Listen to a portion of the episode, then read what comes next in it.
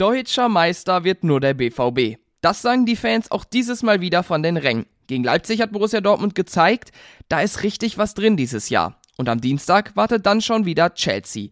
Es sind also aufregende Wochen gerade in Dortmund, die glaube ich jedem BVB-Fan einfach Spaß machen. Wir werfen gleich noch einmal einen Blick auf das Freitagabendspiel und schauen auch ein bisschen in die Zukunft. Und damit begrüße ich euch herzlich hier bei BVB Kompakt. Ich bin Theo Steinbach, los geht's.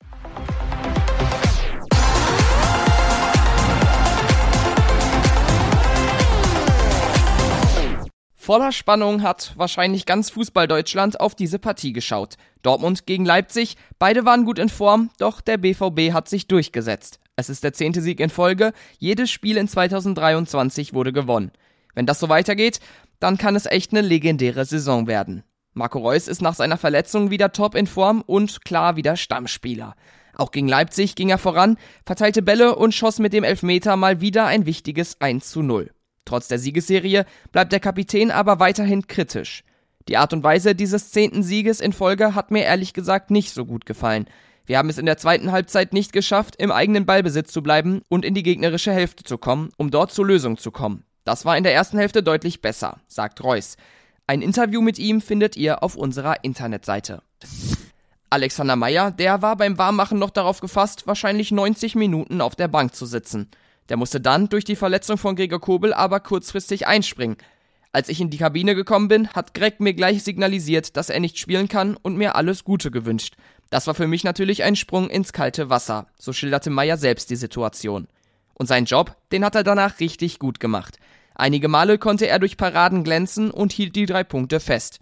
Gut zu wissen also, dass der BVB einen starken zweiten Torwart in der Hinterhand hat. Die Zahlen, ja, die sprechen momentan ganz deutlich für Borussia Dortmund. Trotzdem hat man irgendwie auch manchmal das Gefühl, dass ein paar Siege ziemlich glücklich sind. Auch Leipzig hatte am Ende einige Großchancen und hätte ausgleichen können. Aber auch in großen Spielen wie eben Leipzig oder gegen Chelsea hat der BVB gewonnen. Könnte es also vielleicht dieses Jahr wirklich für den ganz großen Coup reichen? Dirk Krampe hat sich die Frage gestellt, wie gut ist Borussia Dortmund wirklich? Den Artikel dazu lest ihr auf unserer Website. Und nach dem Sieg gegen Leipzig, da geht's nicht weniger spannend weiter. Übermorgen steht das Rückspiel gegen den Chelsea FC an. Da will Borussia Dortmund dann ins Champions League Viertelfinale einziehen. Und am Samstag, dann kommt das Derby. Es bleibt also mehr als aufregend und die richtig gute Form, die kann gerne beibehalten werden.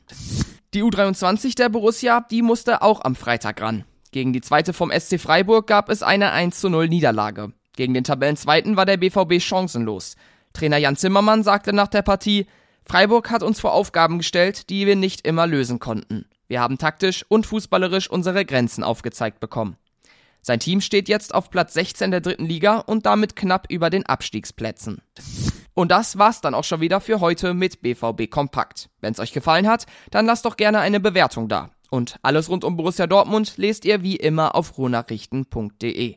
Da habt ihr mit dem Plus-Abo Zugriff auf alle Inhalte. Und dann bedanke ich mich fürs Zuhören. Ich wünsche euch noch einen richtig guten Tag und sage bis morgen.